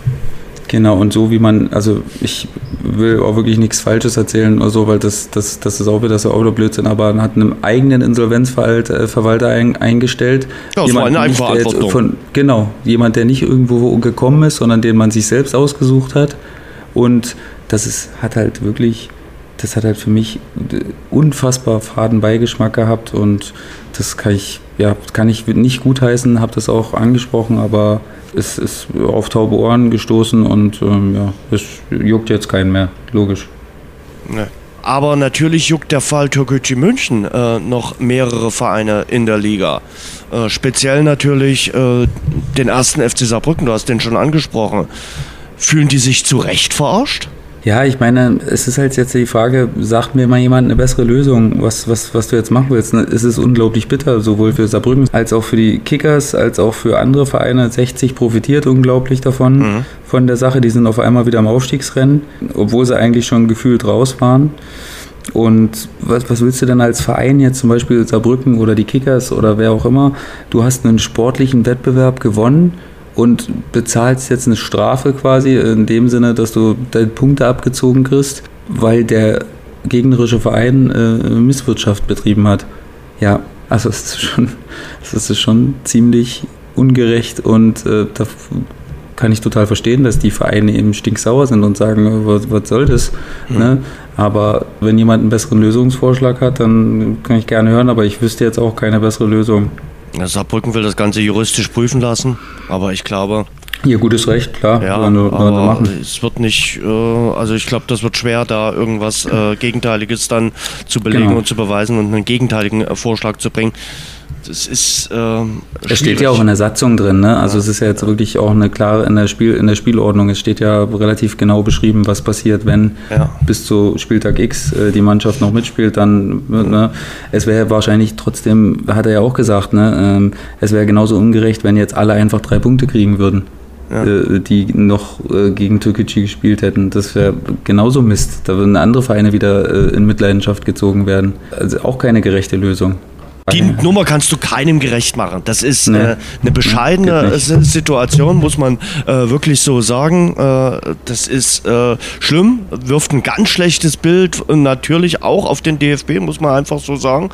Magdeburg wird trotzdem aufsteigen. Also ich glaube, äh, äh, die, ja. die, haben ja auch einmal verloren gegen Türkgücü. Kaiserslautern ist auf zwei geblieben. Ähm, aber dahinter wird es natürlich jetzt äh, richtig, richtig spannend. Also äh, Saarbrücken ist der große Verlierer, Braunschweig als Dritter. Ähm, Saarbrücken, Osnabrück, 1860 und Mannheim. Die machen es untereinander dann aus. Ja, eigentlich ja. die Diskussion, die wir jetzt Woche für Woche so ein bisschen führen. Aber es könnte natürlich beim äh, ruhmreichen ersten FC Saarbrücken auch dafür sorgen, dass sie sagen, jetzt erst recht. Ja, das ist ja auch so ein bisschen ihr Slogan jetzt, äh, so wie ich das gesehen habe. Ne? Ich habe Dave Gnase noch einen, einen ordentlichen Kontakt, ähm, der da spielt. Und das ist ja so ein bisschen ihr, ihr Credo jetzt quasi. Ne? Wir, gegen, äh, wir gegen alle und wir gegen alle Widerstände. Klar, also ich meine, so ist es ja oftmals auch im Leben, wie auch jetzt in dieser Situation im Fußball, äh, wo du kannst halt jammern und sagen, wie schlimm das alles ist, oder du äh, ne, du krempelst die Ärmel hoch und sagst, okay, ja, da habt ihr uns jetzt halt eine Hürde hingestellt, springen wir drüber und äh, geben Gas. Also das ist eine Lebenseinstellung. Ich frage dich ja Woche für Woche, hast du, äh, ja, ich bleibst, schon, dabei, ja. bleibst dabei äh, bei Magdeburg, Kaiserslautern, Braunschweig oder hat sich die ja. Wetterlage geändert? Nee. Nee, es bleibt dabei. Ich äh, sehe momentan nicht, nicht wirklich was anderes. Also klar, Saarbrücken war jetzt gut, war jetzt gut unterwegs, wird jetzt natürlich extrem beschnitten dadurch, aber äh, ich bleibe dabei, dass äh, bei Lautern und Braunschweig. Aber äh, Konstellation kann sich auch noch ändern. Also es könnte auch Lautern auf, die, auf den Relegationsplatz fallen. Würde mich jetzt nicht wundern. Betzenberg-Relegation, hm, weiß ich jetzt nicht. Ähm, Unten im, im, im Keller, Halle hat es da ein bisschen äh, mit den Punkteabzügen äh, erwischt. Also äh, die waren auch kein Gewinner der ganzen Türkgücü-Geschichte. Ja, und bei euch, bei den, äh, was sag ich bei euch, und bei den Würzburger Schon okay, Jens. Schon okay. bei, äh, die sind raus aus dem, aus dem äh, Pokal, ne? beim die sind aus dem Pokal geflogen, ja. Und haben jetzt eine ganz, ganz ungünstige Konstellation, wie ich wie ich denke, weil jetzt hätte das Spiel gegen Türkgücü angestanden gestanden am mhm. Sonntag, glaube ich. Mhm. Das fällt aus. Und mhm. äh, dafür hast du jetzt vier Punkte Rückstand durch den Punktabzug statt zwei. Und du spielst jetzt gegen Kaiserslautern und Braunschweig hintereinander. Herzlichen Glückwunsch. Und ähm, ich ja, äh, hast jetzt erstmal spielfrei, musst gucken und hoffen, dass die nicht punkten. Und wenn es richtig schlecht läuft, ist es eigentlich oder könnte es so gut wie vorbei sein, wenn es äh, wirklich ungünstig läuft und du beide Spiele verlierst und die anderen holen meinetwegen vier, fünf Punkte, dann bist du halt neun Punkte hinten bei noch dann ähm, sechs auszutragenden Spielen und das ist dann ja wirklich da musst du schon zaubern können. Und ähm, die Konstellation ist jetzt wirklich extrem ungünstig und unglücklich und äh, sind schon sehr unter Zugzwang, jetzt eins dieser zwei Spiele wenigstens gewinnen zu müssen. Auch das kommt eben noch dazu, jetzt mit diesen spielfreien Wochenenden, weil du musst ja jetzt wieder in diesen ja. Rhythmus reinkommen, willst Woche für Woche spielen, äh, möglichst natürlich keine englischen Wochen, aber wenigstens deinen Wochenrhythmus haben äh, und das bis zum Saisonende. Und da nervt dich das, glaube ich, äh, wenn du jetzt so eine Woche hast, wo du wahrscheinlich irgendwie ein Testspiel dann hast hast. Ja, ja. Mal schauen. Also von du daher. Du musst erstmal eins finden, das Spiel. Ja, klar. Wenn alle anderen spielen. Richtig, richtig. Gegen also, wen willst du spielen? Türkische München. Siehst du? Ja, gegen die Auswahl der, der arbeitslosen Türkische-Spieler. Keine, keine Ahnung. Also das äh, ist eine, eine spannende Geschichte äh, in der dritten Liga. Äh, wir werden das sicherlich in einer der nächsten Folgen auch nochmal beleuchten, welche Auswirkungen das gehabt hatte. Ähm, und wie gesagt, das, das Thema Corona und Finanzen hat uns ja in den letzten zwei Jahren immer mal wieder beschäftigt. Also vor zwei Jahren, als wir hier gesprochen haben, Sebastian, da wussten wir auch noch nicht so richtig, welche Folgen das hat, wer da gut durchkommt, wer da eher mäßig durchkommt. Ich glaube, jeder hat Schramm Schrammen abbekommen durch die Corona-Pandemie. Äh, finanzielle Schrammen, sage ich jetzt mal. Der eine hat es besser geschafft, der andere hat es nicht ganz so äh, äh, gut geschafft. Und äh, man konnte ja auch äh, vor zwei Jahren noch nicht äh, abschätzen, wie lange das gehen wird. Hättest du ja. gedacht, dass wir jetzt am Freitagabend hier in Dresden zum ersten Mal wieder ein volles Stadion haben werden? Das hätte keiner von uns gedacht. Nein, das ist, ähm, das war wirklich ultra schwer abzuschätzen, weil das ja wirklich nichts war, was man vorher schon mal erlebt hatte und auf irgendwelchen äh, Historien äh, basieren konnte. Und ähm, ich habe jetzt gelesen, Paderborn ist ziemlich gut mhm. durchgekommen durch die, äh, durch die äh, Corona-Zeit, ne? haben jetzt sogar einen Plus erwirtschaftet vor Steuern. Also dem muss man schon Respekt zollen, ne? dass du das in dieser Zeit jetzt geschafft hast. Ähm, da trotzdem noch Plus zu machen, das zeugt auch von einer sehr guten, äh, von einer sehr guten Arbeitsweise und Philosophie und ähm, hast trotzdem äh, keine großen sportlichen Einbußen gehabt und das ist das ist toll. Also das hat mich echt gefreut zu lesen. Das ist eine schöne Sache. Das spricht auch für die, für die sportliche Leitung um Fabian Wohlgemuth da. Und ähm, ja, das ist doch dann auch mal ein Beispiel, wo man sagt, ja, schön, gut gemacht. Da hat der Michel-Transfer sicherlich auch äh, ein bisschen dafür gesorgt, äh, dass man äh, da ganz gut äh, durchgekommen ist äh, durch die nicht ganz einfache äh, Zeit. Da sind wir in der zweiten Liga. Ich habe es ja gesagt, Freitagabend, Dynamo Dresden gegen Schalke 04. Ich kann mir vorstellen, das guckst du dir an, oder? Das ist wohl möglich. Oder gehst du da also, mit dem Hund draußen spazieren? ich gucke Ingolstadt gegen Aue, gucke ich. Ja, okay, okay, klar. nein, nein, das, also äh, da, da, freue ich mich schon wirklich, weil das ist, äh, das ist ja auch wirklich dann mal wieder was Besonderes. Ich meine, Dresden ist auch mit 20.000 und mit 15.000 schön, aber ausverkauft ist das natürlich nochmal eine ganz andere, auch so Spannung äh, auf dem Feld, die dich dann erwartet als Spieler, sowohl der Heimmannschaft als auch der gegnerischen Mannschaft. Und ja, ich meine, das sagen wir mal wieder, das, das Salz in der Suppe einfach, ne? Dieses, diese Atmosphären. Dadurch, dass ich Dresden selbst erlebt habe, äh, ist das natürlich selbstredend, dass ich da eine besondere Beziehung zu habe und ähm, dass das einfach äh, eine besondere Atmosphäre ist und dementsprechend, ja, werde ich es mir auf jeden Fall anschauen, anhören vor allen Dingen. Ja, Rostock gegen St. Pauli äh, am äh, Samstag wird auch ein geiles Match und äh, ja. wie gesagt äh, Dresden gegen äh, Schalke. Ähm, ich sag ja, äh, Dresden muss eben auch mal gegen einen äh, großen gewinnen. Äh, das haben die anderen äh, dort unten vorgemacht. Äh, das wäre schon ganz gut und äh, vielleicht klappt es ja gegen Schalke. Da haben wir Schalke aus dem Pokal rausgeworfen. Im Hinspiel haben sie lange Zeit ordentlich mitgehalten, haben dann zwar 0 zu 3 verloren, aber vielleicht geht ja da mit dieser speziellen Stimmung was am Freitagabend. Das kann auf jeden Fall ein guter Aufmacher sein, auch um, so ein, um so ein Spiel dann mal für dich zu entscheiden. Also das kann natürlich nochmal extra Energien freisetzen ähm, ich bin jetzt auch gespannt. Ich meine, Schalke ist äh, nach dem Trainerwechsel natürlich ziemlich gut unterwegs, äh, hat zweimal gewonnen und wollen natürlich unbedingt, was natürlich ein extrem guter Punkt ist, vorlegen. Ne? Also da kannst du wieder ranrücken an die, an die ersten zwei Mannschaften, kannst Darmstadt überholen, kannst auf einem äh, Relegationsplatz quasi äh, erstmal in den Samstag reinstarten. Und das ist natürlich was, was ordentlich Druck auf den Kessel gibt. Und ähm, dementsprechend ist die Motivationslage für Schalke natürlich auch ziemlich, ziemlich gut. Und ich habe ein bisschen ausführlicher auch noch über Dynamo Dresden, aber auch über ein paar andere Dinge gesprochen mit einem, der aus Dresden kommt, äh, mit Dirk Adam, schreibt für die Kollegen von Sports Illustrated. Auch darüber wird er uns gleich ein bisschen mehr erzählen. Unser Interview. Und er ist fast besser bekannt als Bananenflanke. Das ist sein äh, Twitter-Handle. Aber natürlich im normalen Leben heißt er äh, Dirk Adam und er ist offenbar der Vorsitzende vom äh, Materia Fanclub in München-Pullach. Dirk, guten Abend. Hallo, servus. Materia, oder? Du hast ja jetzt ein Trikot bestellt, wenn ich das jetzt noch gesehen habe. Also ähm, und das als Dynamo-Fan. Oh ja, ich habe schon einige Mails bekommen, natürlich ein bisschen spaßig äh, gemeint von, von einigen guten Dresdner Freunden. Ähm, ja, das hat einen ganz einfachen Hintergrund. A, war ich ein riesen Materia-Fan, mhm. ähm, äh, mag seine Musik, wir haben jetzt auch Karten für den August gekauft, äh, mhm. fürs Konzert in Berlin der Waldbühne. Ähm, habe ihn leider nicht persönlich getroffen, hätte ihn fast getroffen letztes Jahr, als ich beim Spiel Rostock gegen Dresden war, in Rostock im Stadion. Mhm. Ähm, hatte da einen sehr, sehr guten Freund, der mir da VIP-Karten mit besorgt hatte und war da auf der Haupttribüne und war, glaube ich, der einzige Dresdner, der bei dem ersten Tor von Dresden äh, ganz laut gejubelt äh, hat und auch beschimpft wurde.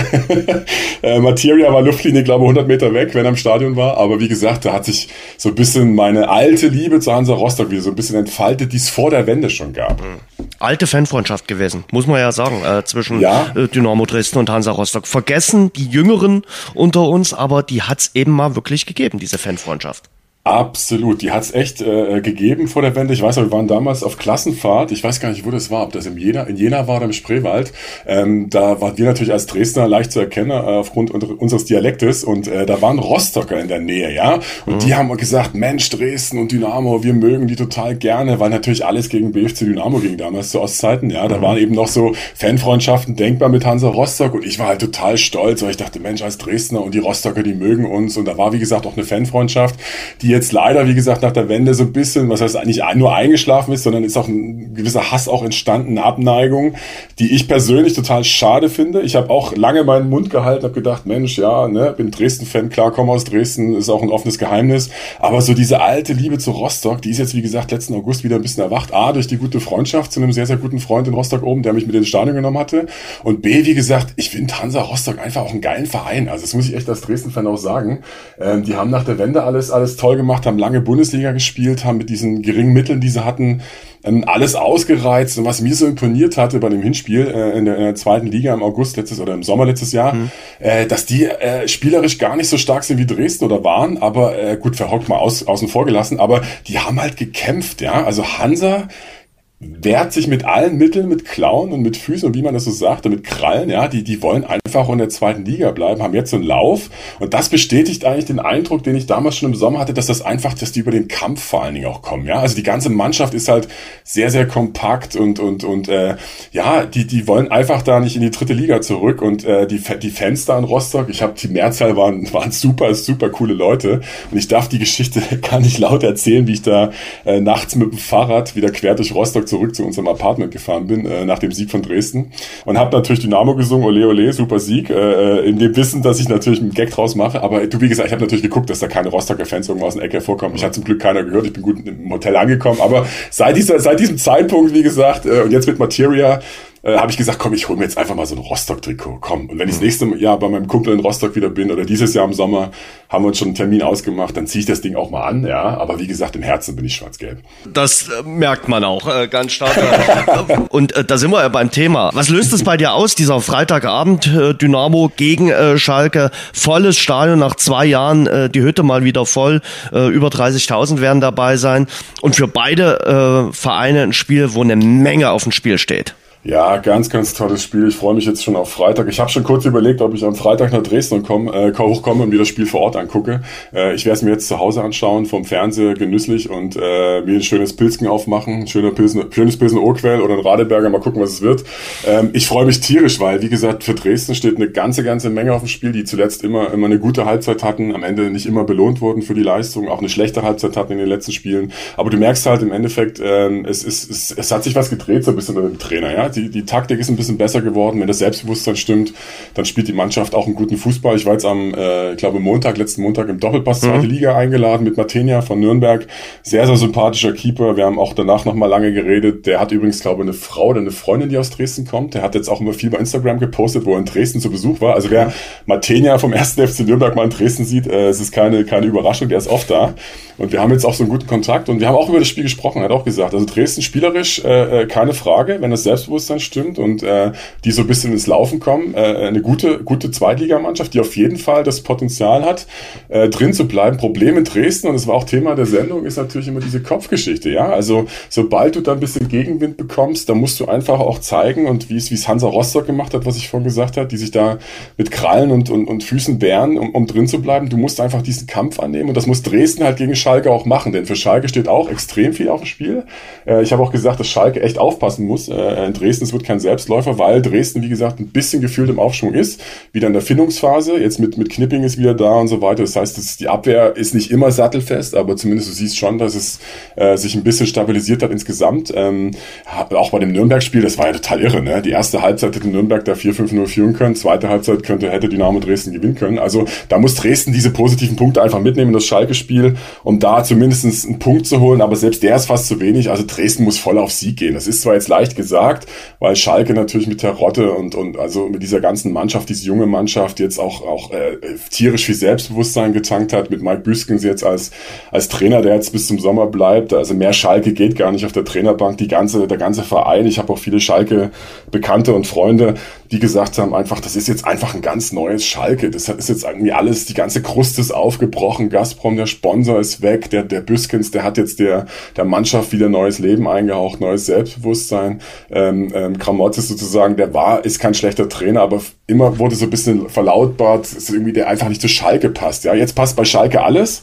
Das heißt, es wird auf jeden Fall ein interessantes Spiel. Dresden ist natürlich der, der Underdog, Schalke ist favorisiert, klarer Fall. Aber wie gesagt, volle Hütte, du hast es gerade gesagt, volle Hütte Dresden kann viel bewirken, kann auch die Mannschaft blockieren, muss man auch sagen. Also Dresden, diese Heimstärke, die es ja zu Ostzeiten immer gab, die war ab und zu auch mal weg. Äh, ja, Dresden muss einfach das Momentum nutzen muss einfach jetzt auch, auch taktisch die Sachen umsetzen und muss vor allen Dingen auch im, im Kopf klar bleiben. Weil ich glaube, Fußball in der zweiten Liga auf dem Niveau, jede Mannschaft kann jede andere schlagen. Es wird auch ganz, ganz viel im Kopf entschieden ich sehe weiterhin das größte Problem, das haben wir jetzt noch gar nicht angerissen, natürlich dort vorne im Sturm. Jetzt ist der Königsdörfer auch noch weggebrochen und du hast nur einen, der trifft und das ist äh, da ferner. Du musst endlich es schaffen, diese Tore auf mehrere Schultern, wenigstens auf zwei, drei Schultern zu verteilen und das gelingt dir eben nicht. Ja, vollkommen, vollkommen richtig wichtiger Punkt. Das heißt, ich hätte auch gehofft, dass Dresden im, im Winter, gut, die haben den, den Dricher halt jetzt in der Mannschaft, den, ja. den tschechischen U-Nationalspieler. Aber der kämpft ja noch gar nicht.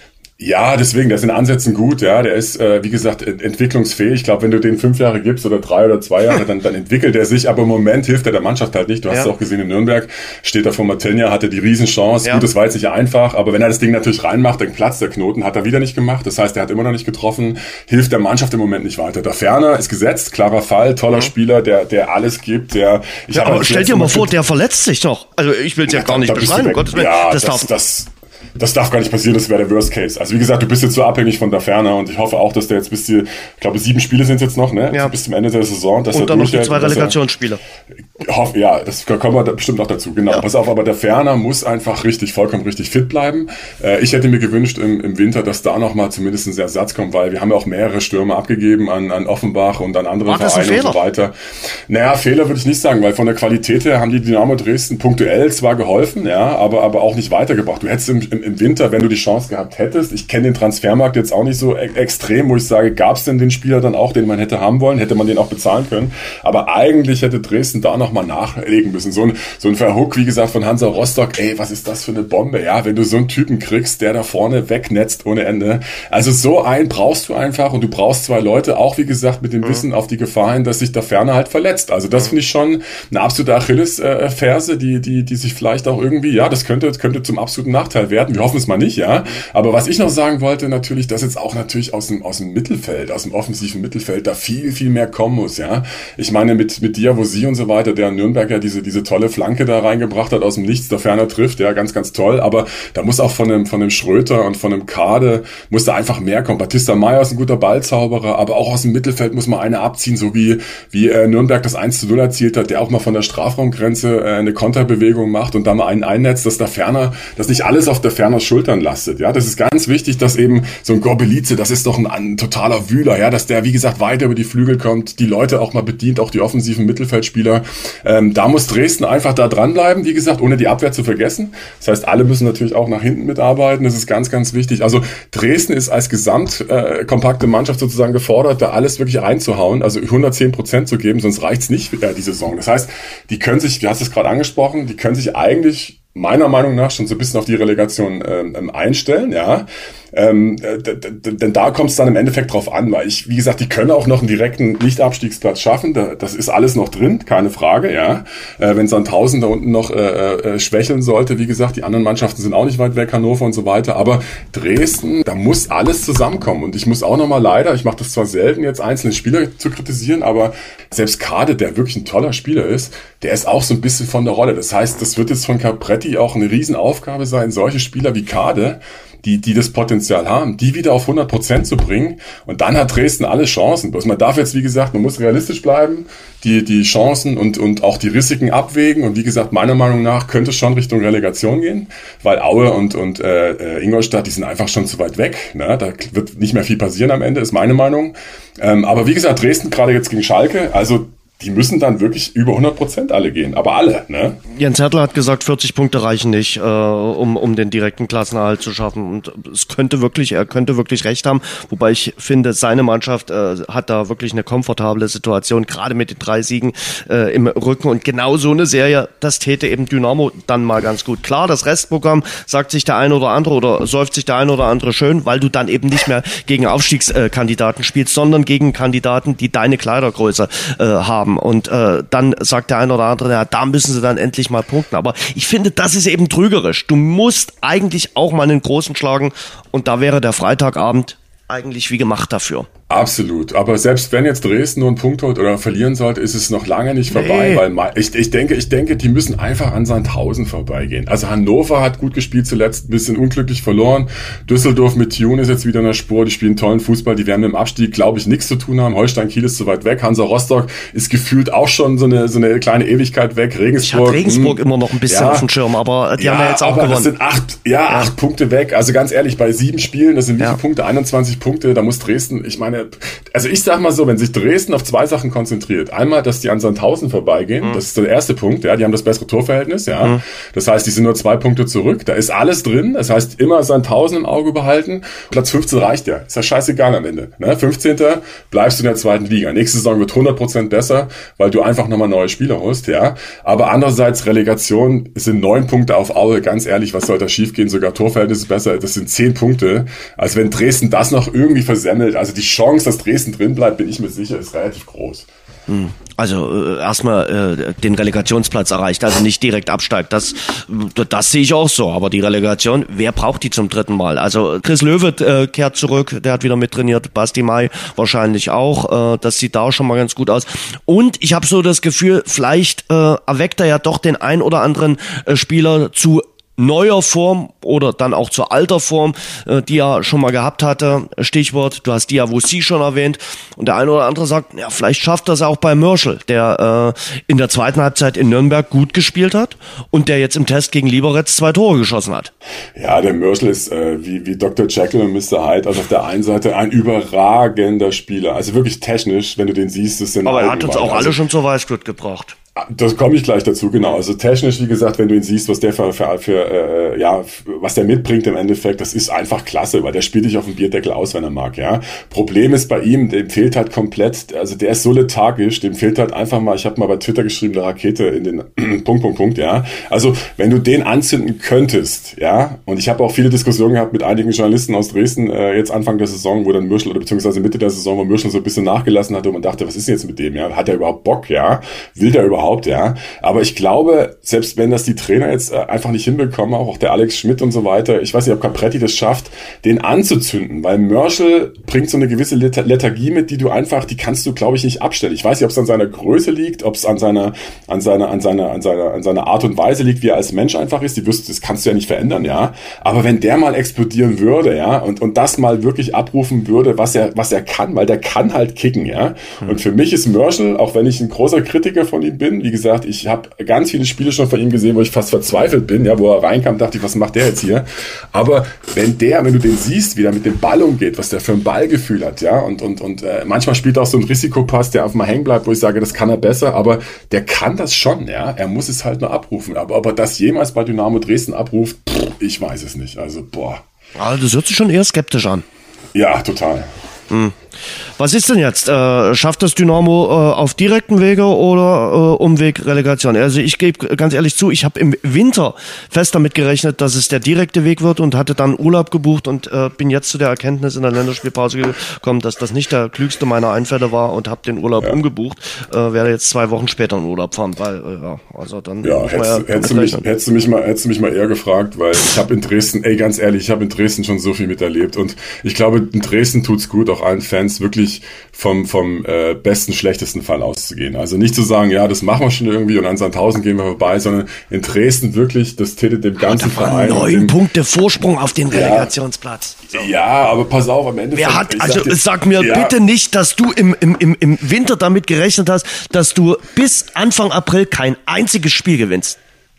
Aber Dresden, du, du hast, du kennst Dresden fast noch besser als ich. Du ja. bist ja da noch näher dran. Also ganz in Dresden ist halt alles möglich. Ja, du kannst, wie gesagt, ersten Spieler bist du Tabellenerster, spielst oben mit. Ja, alle wissen, okay, das ist ein bisschen über Niveau. Alle haben gesagt, das wird eine easy Saison. Wir bleiben im Mittelfeld. Ja, dann gewinnst du keine Spiele mehr seit Aue. Dann bist du auf einmal unten drin. Ja, die anderen gewinnen ihre Spiele, kommt auch noch dazu. Ja, du kannst nicht immer bloß hoffen, dass Hansa Rostock verliert und irgendwie die anderen auch. Das heißt, du musst dich auf dich selber konzentrieren. Man muss einfach realistisch bleiben. Und ich sag dir eins, ich habe schon keine Ahnung, Anfang Januar gesagt, das wird auf jeden Fall eine Relegationsgeschichte werden. Dresden kann sich darauf konzentrieren, 100 Prozent. Mit ein bisschen Glück, wie gesagt, am Ende, wenn Dresden Glück hat und jetzt in diesen Lauf reinkommt gegen Schalke, lass die jetzt mal gegen Schalke gewinnen oder unentschieden spielen, danach, wie gesagt, an Sandhausen vorbeiziehen, dann bleibst du auch direkt drin. Das ist alles machbar, ist auch nicht weit weg, ja. Aber wenn man jetzt mal wirklich eins und eins zusammenzählt, wie Dresden ist, wie Dresden funktioniert und wenn man sich auch mal die Mannschaft anguckt, wie die zuletzt gespielt hat, es ist halt so wechselvoll, ja. Eine Halbzeit gegen Nürnberg, die zweite, ganz ehrlich, da spielt Dresden im oberen Drittel der zweiten Liga mit. Ist es aber nicht, weil die erste Halbzeit war ja eine Katastrophe. Ich habe auf der Couch gesessen, ich bin fast an die Decke gesprungen. Ich habe gedacht, ey, das wird ein, das wird ein 4-5-0 in der ersten Halbzeit, ja. Nürnberg war dann bloß in Anführungszeichen, Entschuldigung an, an Martenia und an Nürnberg, zu dämlich, einfach diese riesen Chancen reinzuhauen. Die hätten 4-0 äh, geführt und Dresden wäre da komplett untergegangen, ja. Und das ist diese, hm.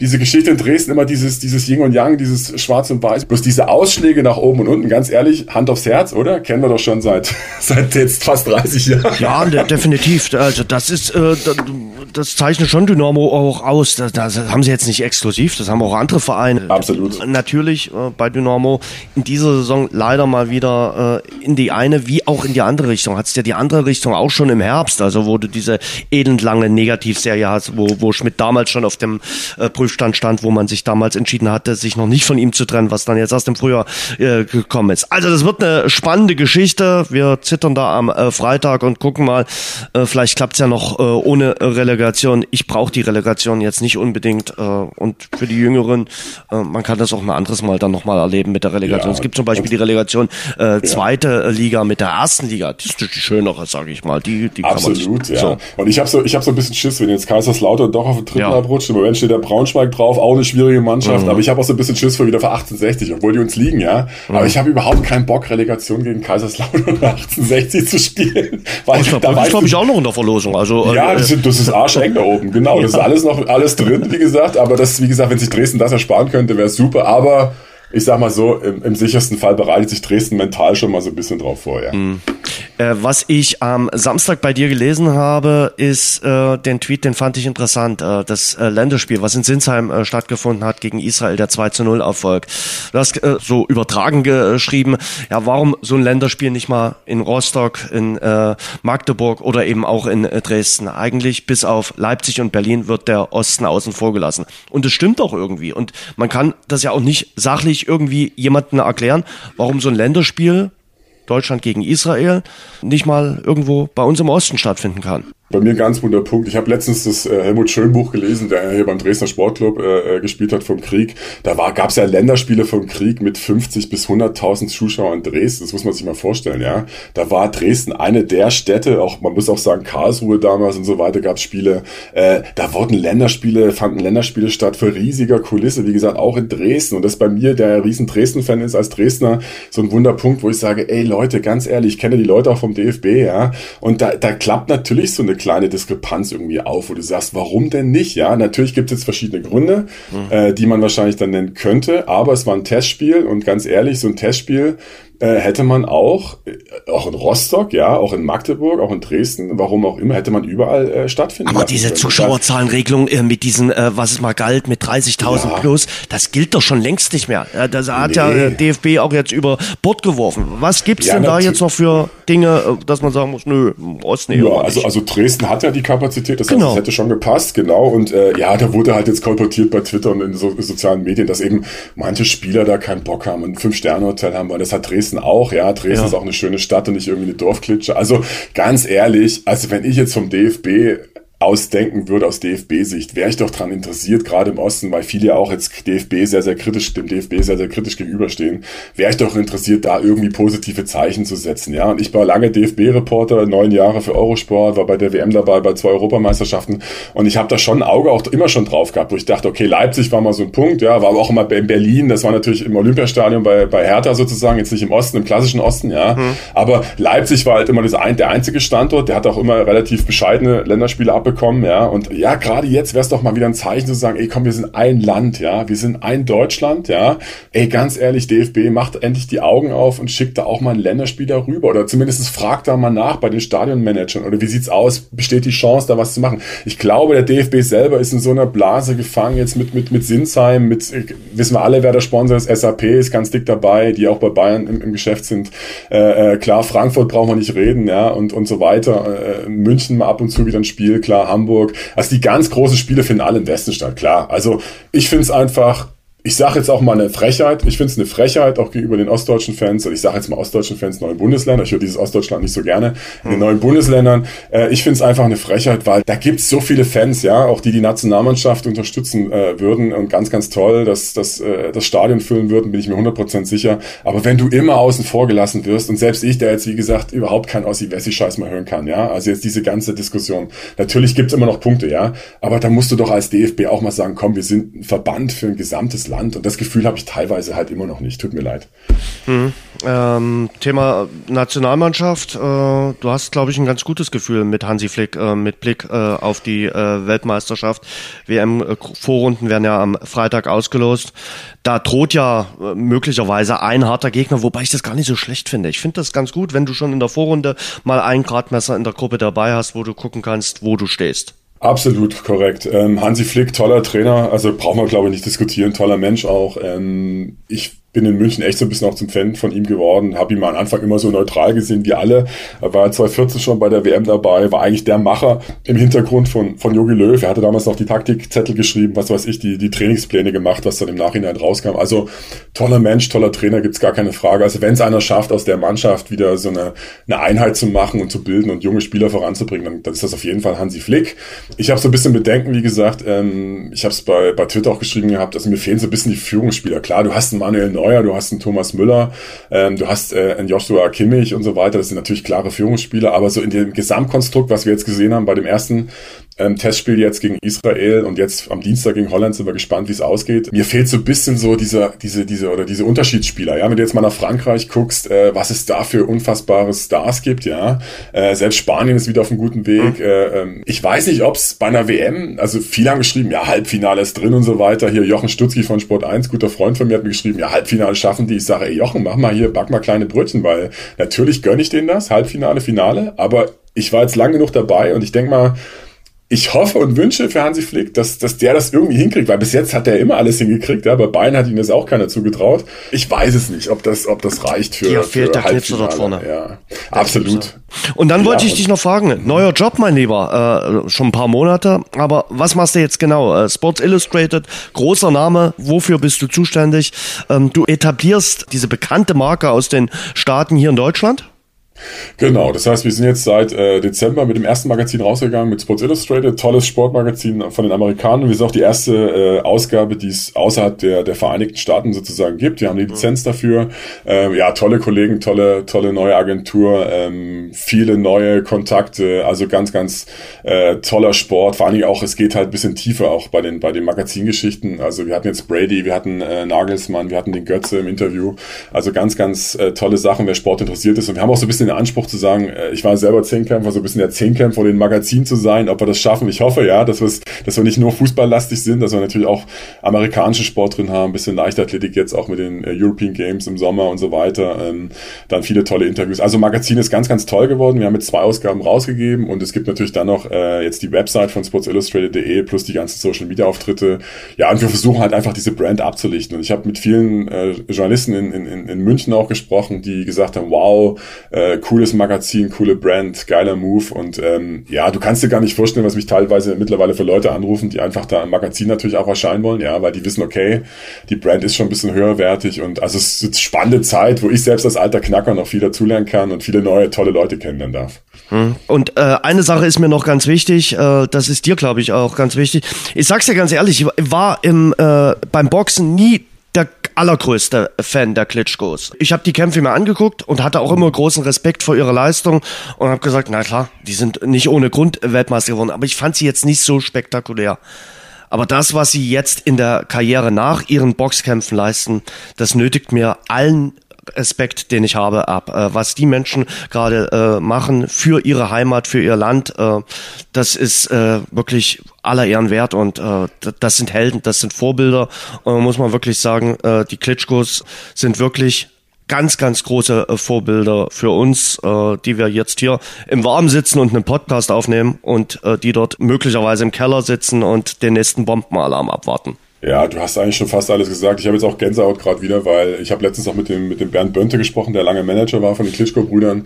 Äh, zu Beginn des Krieges, äh, ist ja schon auch fast wieder vier Wochen her, als die, als die hm. Russen da diesen, diesen unfassbaren äh, kriegerischen Überfall da auf die Ukraine gestartet haben. Du hast es schon gesagt, also das, was die Klitschkos leisten, das kann man gar nicht hoch genug ansehen. Auch Zelensky, das ist einfach totaler Wahnsinn, weil ich meine, die gucken ja schon so mit einem Auge äh, dem Tod so ein bisschen entgegen. Also das kann man sich gar nicht vorstellen. Ich habe auch lange Diskussionen gehabt mit einigen Freunden, was ich in so einer Situation Situation machen würde? Ich sag dir ganz ehrlich, ich weiß es nicht. Ich glaube, ich wäre sogar abgehauen. Ich bin da, bin, da, ich bin da ein Angsthase, gebe ich zu. Ich bin zwar zwei Meter groß und wiege 110 Kilo, aber ich glaube, ich hätte da gesagt, ey, mein Leben zuerst. Aber das ist eben die, der Vorteil der Ukrainer. Ne? Die kämpfen halt bis zum letzten äh, Tropfen Blut, wie auch immer, um ihr Land, ja, weil die so einen Stolz haben und die lassen sich da nicht einnehmen. Die haben auch keinen Bock auf diese russische Diktatur dann. Also da kannst du nur den Hut ziehen und nicht nur vor den Klitschko-Brüdern, sondern vor ja. allen tapferen Leuten, die sich da den Russen entgegenstellen und sagen, Leute, ihr habt hier unser Land überfallen, ihr tötet hier Frauen und Kinder, ihr bombardiert Häuser. Also jetzt, das ist einfach, das ist einfach unfassbarer kriegerischer Akt. Und ganz ehrlich, ich bin großer Russland-Freund, weil ich mag das Land und die Leute alle. Das muss man differenzieren. Aber dieser Putin ist für mich ein absoluter Kriegsverbrecher. Der, was du, wenn du, also wenn ich die Bilder da sehe, was da abgeht, ja, und teilweise Kinder da und was weiß ich hier alleine ohne Eltern ankommen in Deutschland oder in Polen, die haben über zwei Millionen Ukrainer aufgenommen. Also da kann man nur sagen, ey Leute, stoppt diesen Scheißkrieg, weil wir haben das Riesenglück gehabt, du hast es vorhin auch erwähnt, wir sitzen hier gemütlich vom Computer oder wie auch immer und, und, und sprechen miteinander, uns geht's gut, wir haben Dach über dem Kopf. Aber Krieg ist, glaube ich, das mit das Schlimmste, was es gibt. Und wenn du dann noch äh, äh, da, da kämpfst und gerade auch die Frau vom, vom äh, äh, Vitali Klitschko, die ja hier Sängerin ist und alles in Hamburg äh, wohnt und auftritt, die da so tapfer in den Talkshows ist, also ich glaube, ich würde die ganze Zeit nur heulen. Also wenn jetzt, also das kann man sich gar nicht vorstellen, ausmalen. Das ist das sind Starker Auftritt Helden, letzten klar. Donnerstag bei äh, Markus Lanz, absolut. muss ich wirklich sagen. Absolut. Ho absolut. Gro großen, großen Respekt, äh, mit wie viel Stolz äh, und wie sympathisch sie darüber gekommen ist in der Situation, in, in der unser eins nicht stecken möchte. Also das ist äh, wirklich schwierig. Aber was ich auch toll finde, ist äh, diese Solidarität, die es äh, jetzt hier wieder gibt, die viele Menschen äh, zeigen, viele Menschen spenden, viele Menschen nehmen äh, Ukrainer auf. Das äh, ist wirklich top und kann man und das sage ich ja immer wieder an der Stelle, äh, wirklich nur unterstützen in, in diesen Zeiten. Es ist ganz, ganz wichtig, nicht nachzulassen, was das betrifft. Auf, auf keinen Fall, auf keinen Fall nachlassen. Wie gesagt, das, was, was Deutschland leistet, was Europa gerade im Moment leistet, auch gerade Kompliment äh, an die Polen. Wir haben äh, gute Freunde hier in Pullach, die, die aus Polen kommen. Da haben wir gestern lange gesprochen darüber. Also ganz, ganz toll, was da, was da gemacht wird. Die Privatleute auch aufnehmen zu Hause, die Polen, muss man sagen. Respekt, Riesenrespekt, über zwei Millionen Leute europaweit, wie gesagt, den Leuten mit geholfen. Man muss natürlich jetzt schon wieder Lösungen finden. Wie geht's dann weiter? Was kommt danach? Ja, jetzt, selbst wenn der Krieg noch lange dauern würde oder auch nicht, was, was ist so der nächste Step? Aber ich glaube, das ist in guten Händen bei vielen klugen Leuten. Und wie gesagt, die Spenden zeigen sie auch weltweit, dass da unfassbar viel Geld für den guten Zweck zusammenkommt und dass natürlich auch die Ukraine waffentechnisch unterstützt wird, um sich zumindest zu verteidigen, weil ich glaube, das ist das Mindeste, was wir machen können, ja. Dirk, ich danke dir für deine äh, Einschätzung und äh, für den Abend und für den netten Plausch mit dir. Wünsch dir was. Hat sehr viel Spaß gemacht. Vielen Dank. Soweit der Kollege Dirk Adam von Sports Illustrated. Ja, und äh, wir sind zurück mit Sebastian Schuppern. Schuppi, wir bleiben mal beim Thema zweite Bundesliga. Freitagabend Dynamo gegen Schalke. Schalke schon Favorit, oder? Ja, auf jeden Fall. Also ja. leider so ja. wie sich wie sich jetzt darstellt. Aber mhm. es ist erstmal ist das nur auf dem Papier. Ne? Das hat jetzt nichts mit dem wirklichen Spielverlauf zu tun und da kann natürlich unglaublich viel passieren und da bin ich jetzt trotzdem erstmal entspannt. Also das ist da ist alles möglich. Also Dresden wird gut daran tun, die Kulisse für sich zu nutzen und das nicht als als äh, Drucksituation zu sehen, sondern versuchen, äh, diese Atmosphäre für sich zu nutzen, um, um daraus mehr Power zu generieren. Und wenn sie das hinkriegen, dann ist natürlich die Chance auch relativ groß, dass sie, dass sie da was mitnehmen können. Also das sehe ich schon. Ne, Schalke ist jetzt trotzdem nicht so souverän äh, gewesen, auch bei den äh, letzten, wenn man mal die letzten Spiele Revue passieren lässt. Also da gab es schon noch viel, was sie, was sie, was sie glaube ich, selbst verbessern können. Und deswegen ja, sehe ich da trotzdem gute Chancen für Dynamo. Äh, hast mitbekommen beim äh, Mitbewerber auch um den Relegationsplatz äh, bei Hannover 96 hat es Zoff im Training gegeben. Lukas Hinterseher hatte da im äh, Training offenbar Tim Walbrecht rotwürdig gefault. Da sind alle aneinander geraten. Dann hat der Trainer Dombrowski gesagt, jetzt brechen wir hier ab, es hat keinen Sinn mehr. Und am Wochenende haben sich die Gemüter abgekühlt. Du hast so, solche Situationen sicherlich häufiger erlebt. Ist es mal so richtig äh, auseinandergefetzt äh, im Training? Was war so die krasseste Geschichte, die du erlebt hast? Ja, dass halt wirklich mit den Fäusten aufeinander losgegangen Echt? sind und äh, ja, ja. Ich meine, da wird halt auch immer unglaublich viel reininterpretiert, ne? Das ist halt unschön und man geht dazwischen, aber in den in neun von zehn Fällen ist es nach dem Training wieder gegessen. Ne? Äh, in, und in diesem einen Fall äh, dauert es vielleicht zwei Tage, bis, sie- bis sie sich wieder äh, zusammenraufen und ja, das passiert halt, ne? Das ist, das ist auch eine Leistungsgesellschaft, wo viel Druck herrscht, wo man sich selbst viel Druck macht. Und ähm, da brauchst halt nur mal eine Situation von zwei Spielern, die äh, warum auch immer irgendwelche Probleme haben, Ja. ne? sei es sportlicher oder äh, privater Natur. Und dann kann sowas halt schon mal passieren. Und da wird in den meisten Fällen, muss ich wirklich ganz ehrlich sagen, ganz, ganz viel von den Medien draus gemacht. Und ganz oft ist es innerhalb der Mannschaft schon lange wieder geklärt und äh, ja, ich, ich will es jetzt überhaupt nicht schönreden, ne? Also Na klar, jetzt sind dass man sich, wieder die dass man sich auf die, Medien. Ja, ja, dass, ja, es, dass man sich auf die Nuss haut. Äh, mir ist es selbst eigentlich eigentlich nicht passiert, bis auf ein Geschubse oder ein Gerangel mal. Das passiert immer mal. Aber ja, ich würde es jetzt auch nicht überbewerten. Aber ma- man muss ja auch mit dieser Mehr aufhören. Äh, elf Freunde sollt ihr sein und äh, dass alle sich super verstehen. Das ist doch wie im normalen Leben. Wie in einem Büro, überall, in der Redaktion. Da verstehen sich doch auch nicht alle super miteinander und würden jeden Tag gemeinsam Urlaub fahren. Und und genauso ist es bei der Fußballmannschaft. Da gibt es ein paar, die verstehen sich richtig dufte. Dann gibt es manchmal eine Spielzeit, wo sich wahrscheinlich die, die halbe Mannschaft richtig gut versteht. Und dann gibt es sicherlich auch mal Spielzeiten, wo es ein bisschen knirscht, so, wo die Chemie nicht bei allen super ist. Und ich glaube, das ist äh, im normalen Berufsleben nicht anders. Genau, und es sind ja auch oft mal, also ich habe auch oft erlebt, dass sich zwei Freunde attackiert haben. Ne? Also das ist ja dann manchmal auch so eine besondere Mhm. Ja, ja. Konstellation. Und äh, das gibt's auch. Also ja, wie gesagt. Aber da ähm, kommt man dann, glaube ich, relativ fix zusammen. Ent- Entweder ist da ein richtiger fix, Bruch, äh, ein richtiger Bruch, oder man sagt, okay, ja, ich, ein bisschen, bisschen dämlich gewesen. Äh, Also ich habe es nicht erlebt, dass sich wirklich zwei Freunde mal irgendwie im Training gekappelt haben und dass es dann, dass sie dann die Freundschaft deswegen irgendwie nicht mehr dieselbe war. Das ist es ja auch nicht wert. Dafür ist genau. Du sagst es.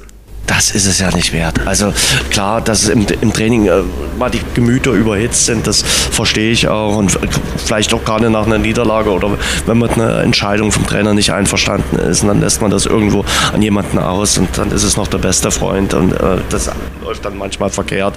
Da ist man mit dem falschen Bein aufgestanden. Aber wenn man mal kurz drüber nachgedacht hat, das Gemüt abgekühlt hat, dann ist das, glaube ich, alles wieder in Ordnung. So.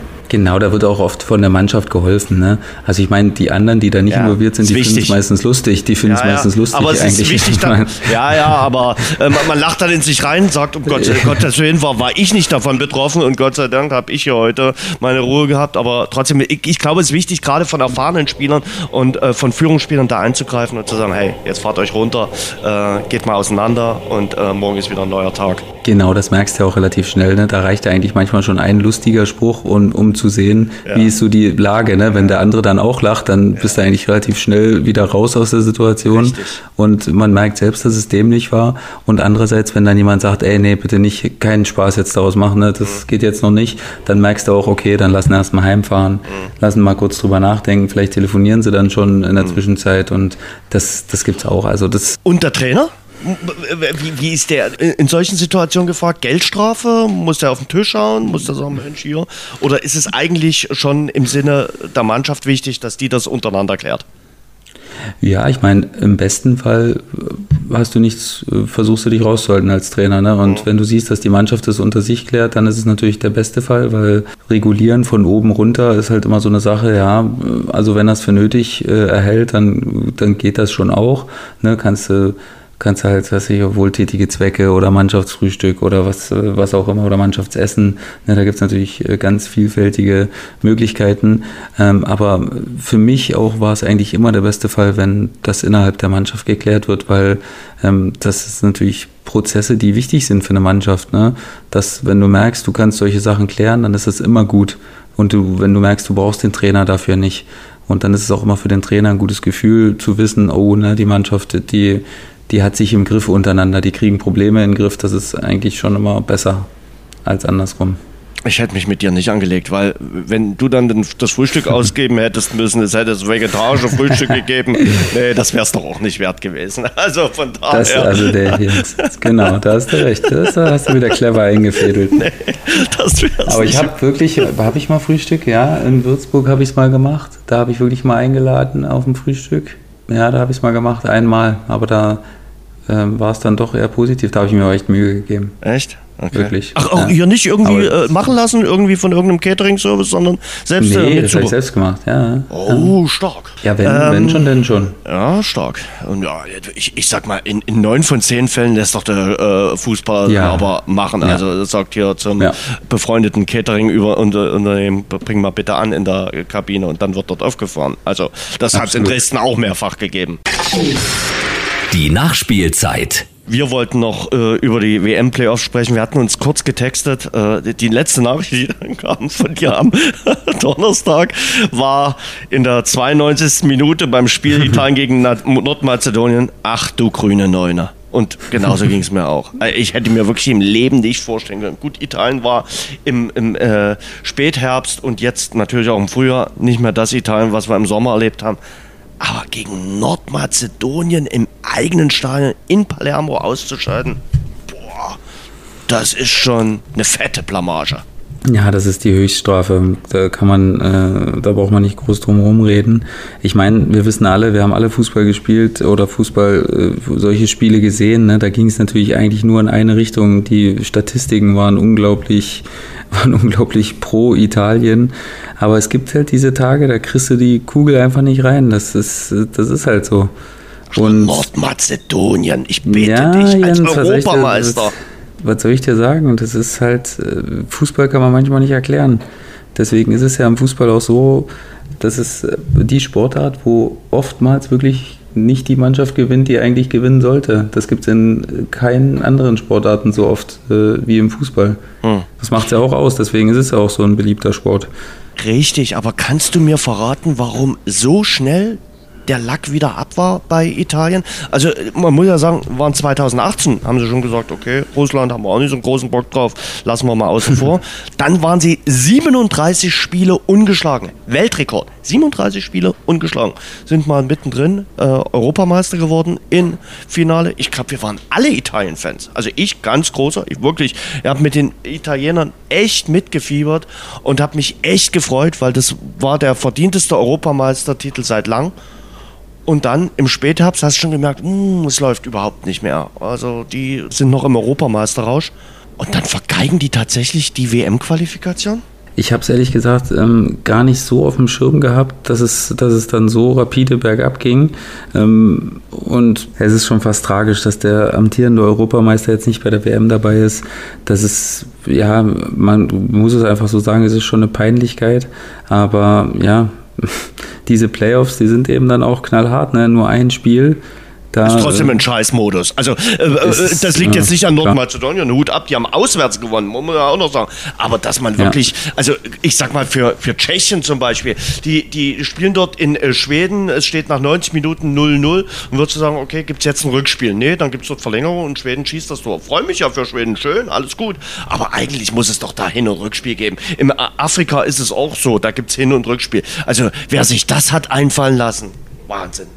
Ja, ich meine, das ist natürlich für die Zuschauer ist natürlich cool, weil es diese große Spannung ist. Ne? In einem Spiel kann auch immer alles passieren, siehe Italien als bestes Beispiel. Ähm, aber es ist eben auch äh, fürchterlich ungerecht, weil eben so viel dranhängt ähm, für so ein Land. Äh, dann, egal ob es jetzt Italien ist oder Österreich, Österreich ist auch sehr bitter. Ne? Wenn du so zwei so zwei so Traumtore, zwei so Sonntagsschüsse eingeschenkt kriegst, das ist, das tut natürlich auch weh. Oder die Türken, ne? Also ja, das war auch, das war auch sehr bitter, muss man, muss man echt sagen. Also das war ein Spiel, was dann am Ende nicht so klar war, wie es jetzt das Ergebnis am Ende aussagt und äh, hätte auch durchaus anders ausgehen können. Und äh, aber die Spiele haben mir trotzdem Spaß gemacht, muss ich echt sagen. Also die Stimmung in den, in den Stadien waren gut und ähm, ich habe echt so ein so richtig schönes Gefühl gehabt. So, ey, das macht echt Spaß zuzugucken. Und naja, jetzt gucken wir uns mal an, wie wie dann die sozusagen finalen Playoff-Spiele am Dienstag ausgehen. Portugal mit Cristiano Ronaldo gegen Nordmazedonien zum Beispiel. Und Gareth Bale hat es wieder allen gezeigt, oder? Also äh, äh, in, in, in, Spanien von der Marca als Parasit beschimpft worden, muss man sagen, beschimpft worden. Also muss ich einen Fußballer als Parasit beschimpfen lassen oder ist das dann schon Schmerzensgeld? Ist das einfach mit drin im Gehalt, dass du sowas über dich ergehen lassen musst? Ihm ist das wirklich zu Herzen gegangen, nicht. offenbar. Ja, äh, für mich ist das nicht mit drin. Also egal wie viel jemand verdient, ähm, da muss es eine Grenze geben für was, was jemand äh, ertragen äh, darf äh, und muss. Und ähm, das ging jetzt für mich wirklich weit darüber hinaus. Das ist aber trotzdem für mich so ein bisschen so ein ähnlicher Fall wie Julian Draxler. Ne? Warum hat er ja. sich das überhaupt so lang angetan? Und am Ende kommst du trotzdem wieder zum Geld äh, Wahrscheinlich dass äh, ich meine, dass Bale auch in England äh, gut spielen könnte, das wissen wir alle, dass sich das auch viele gewünscht haben, dass er wieder nach England geht und da irgendeinem Verein, im besten Fall natürlich Tottenham wieder, da mit vielen Toren weiterhilft. Ähm, aber es ist schade einfach, dass ein Spieler auch mit der Qualität, dass der einfach auch dann so wenig gewürdigt wird und gewertschätzt wird, warum auch immer. Er hat sicherlich auch seine Aktien dran. Ne, das ist nie immer nur eine, eine Partei, die da, die da schuld ist. Aber was er für ein Spieler ist, haben wir gesehen. Ne? Also der kann Spieler entscheiden, egal auf welcher Ebene, international oder auf dem ganz höchsten Level oder national. Ja, schade. Also äh, ich sag dir mal eins, wenn äh, Bale mit Wales die äh, Weltmeisterschaft erreichen sollte, die müssen ja dann noch ran gegen den Sieger der Partie Schottland gegen Ukraine, dann Denkmalalarm in Cardiff und Umgebung. Also, ja, und zu Recht. Und zu Recht. Also das ist natürlich ein absoluter Volksheld mhm. für die Waliser und ähm, ich sag mal so, die Chancen stehen nicht schlecht. Also egal wer da jetzt rauskommt aus diesem mhm. Spiel, ist für mich jetzt erstmal eher Außenseiter als Favorit gegen Wales. Und dann der Moment, irgendwie am äh, Samstag war der Christian Eriksen-Moment, oder? Äh, als äh, der eingewechselt äh, wurde beim äh, Spiel Niederlande gegen Dänemark in der zweiten Halbzeit. Und ich glaube, drei Minuten waren gespielt und dann schießt er ein Tor. Also, äh, und er hat es relativ nüchtern zur Kenntnis genommen, der Christian Eriksen. Aber ich, war, ich fand schon tief in sich drin, war er also schon sehr, sehr gerührt über die ganze Geschichte, auch weil die ganze Stadion in den Niederlanden, in Amsterdam, sich da für ihn mitgefreut hat hat. Sowas ist ja einfach schön. Ne? Also da haben wir, da hat glaube ich jeder, der, der die EM geschaut hat, äh, da mitgelitten mit ihm. Das waren fürchterliche Bilder, die man, die man nicht sehen will. Und ähm, dass das jetzt so ausgeht, dass er, dass er wieder auf diese Bühne kommt und dass er, dass er direkt dann äh, ein Tor schießt. Ja, es, man könnte jetzt sagen, so Geschichten schreibt nur der Fußball, schreibt natürlich nicht nur der Fußball, aber ist natürlich trotzdem schön und gibt einem ein schönes, schönes äh, Gefühl ums Herz. Sehr schön. Schuppi, äh, mir hat diese letzte Stunde auch ein gutes äh, Gefühl fürs Herz gegeben. Äh, es hat äh, großen Spaß gemacht, mit dir äh, zu plaudern über den Fußball, auch über die Sachen, die äh, ja zuletzt nicht so schön gelaufen sind. Wollte ich noch ganz kurz fragen, was ich dich immer frage. Was ich, ja, natürlich. Ähm, mir hat eine Kollegin jetzt empfohlen, ich soll mir deine letzte Stunde angucken, eine spanische Serie. Ähm, hm. Habe ich aber noch nicht getan. Äh, also von daher, ich bin ein bisschen hänge momentan äh, etwas mit. Äh, ich auch. Ja? Ich auch. Also ich kann dir was über Paw Patrol sagen, was mein Sohn guckt. Ähm, das, da könnte ich dir mehr sagen als über, ja. über andere Serien oder Feuerwehrmann Kenn ich auch Sam. viele. Kenne ich auch sehr viele. Also da gibt es wirklich einige tolle Folgen. Die schaue ich nicht nur, Echt? die höre ich dann auch auf dem Weg zum Kindergarten als Hörbuch noch dazu. Okay. Also ich kenne da wirklich, ich bin da ein großer Experte, äh, was das angeht. Und äh, aber wirkliche Serientipps. Mhm habe ich jetzt gerade echt nicht. Ja, mein, mein Neffe schreibt mir das auch, dass er mit seinem Kind äh, Sonntag früh 7 Uhr oder 7.30 Uhr diese Serie guckt. Ich wusste bis da mal noch gar nicht, was das ist. Und jetzt habe ich auch neulich gesehen in einer Story von Lena Gerke, dass die auch das schaut. Also es scheint wirklich der absolute Hype bei Kindern zu sein. Ja, auch unser ganzes, unser ganzes Wohnzimmer hier steht voll mit diesen, mit diesen Hunden.